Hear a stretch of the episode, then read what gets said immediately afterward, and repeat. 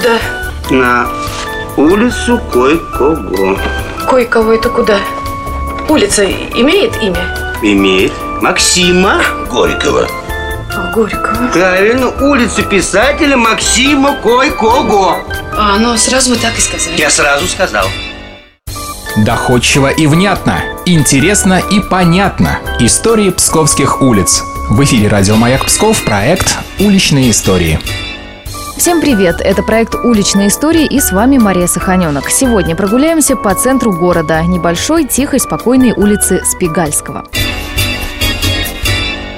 Она соединяет улицы Некрасова и Свердлова и пересекает улицу Гоголя. Раньше эта древняя улица называлась Михайловской в честь одноименной башни, которая располагалась неподалеку. Точное время строительства башни не зафиксировано. Исследователи полагают, что это первая четверть XVI века. Возводили сооружение псковские каменщики под руководством московских мастеров. Затем уже в середине века была предпринята попытка разобрать башню, однако этого не дала сделать Псковская археологическая комиссия.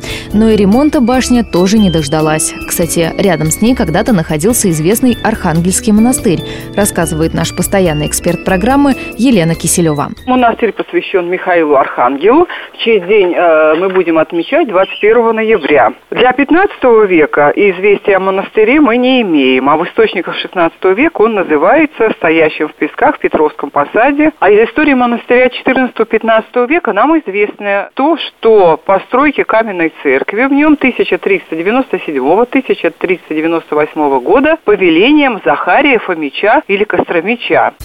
Проходим по улице Михайловской дальше и немного в глубине видим знаменитые палаты – дом Печенко. Имена строителей их неизвестны, так же, как и первых владельцев. Историю дома можно проследить, начиная с начала 20-го столетия. Последними владельцами древних палат стала династия Печенко. Знаменитым представителем этого рода являлся Юрий Павлович Спигальский.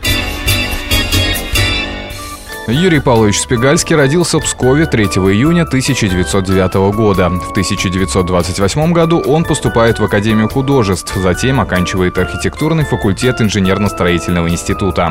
Уже после института с 1936 года Спигальский работает в отделе охраны памятников при Леноблсполкоме, обследует многие памятники древнерусской архитектуры, в том числе и в Пскове. С детства его привлекали старинные храмы, заброшенные купеческие палаты 17 века. В 1927 году Юрий Павлович Спигальский в здании, которое уже на тот момент находилось в полуразрушенном состоянии, организовал кружок молодых людей, которые так же, как и он, интересовались живописью. Там была создана художественная студия, где занимались рисунком, живописью, пластикой. И в этом же году там обнаружили уникальную находку. Были найдены колода игральных карт, чернильница 17 века, связка гусиных перьев, осколки турецкой и персидской расписной фаянсовой фаянсовой посуды. После войны на реставрацию дома Печенко были выделены средства, однако ее так дом и не дождался. Сейчас объект законсервирован. Областные власти заверили, что ремонт на объекте культурного значения все-таки будет проведен в наши дни, и здание предстанет в новом облике. Свое современное название в честь известного архитектора Юрия Павловича Спигальского улица получает в 1982 году. Вообще реставратор очень любил Псков и всегда переживал за его судьбу. Вот что он писал. Думаю все время о Пскове. Без сознания, что сделано все то, что обязан сделать, к чему призывает честность, я никогда не смогу быть не только вполне счастливым, но и просто спокойным.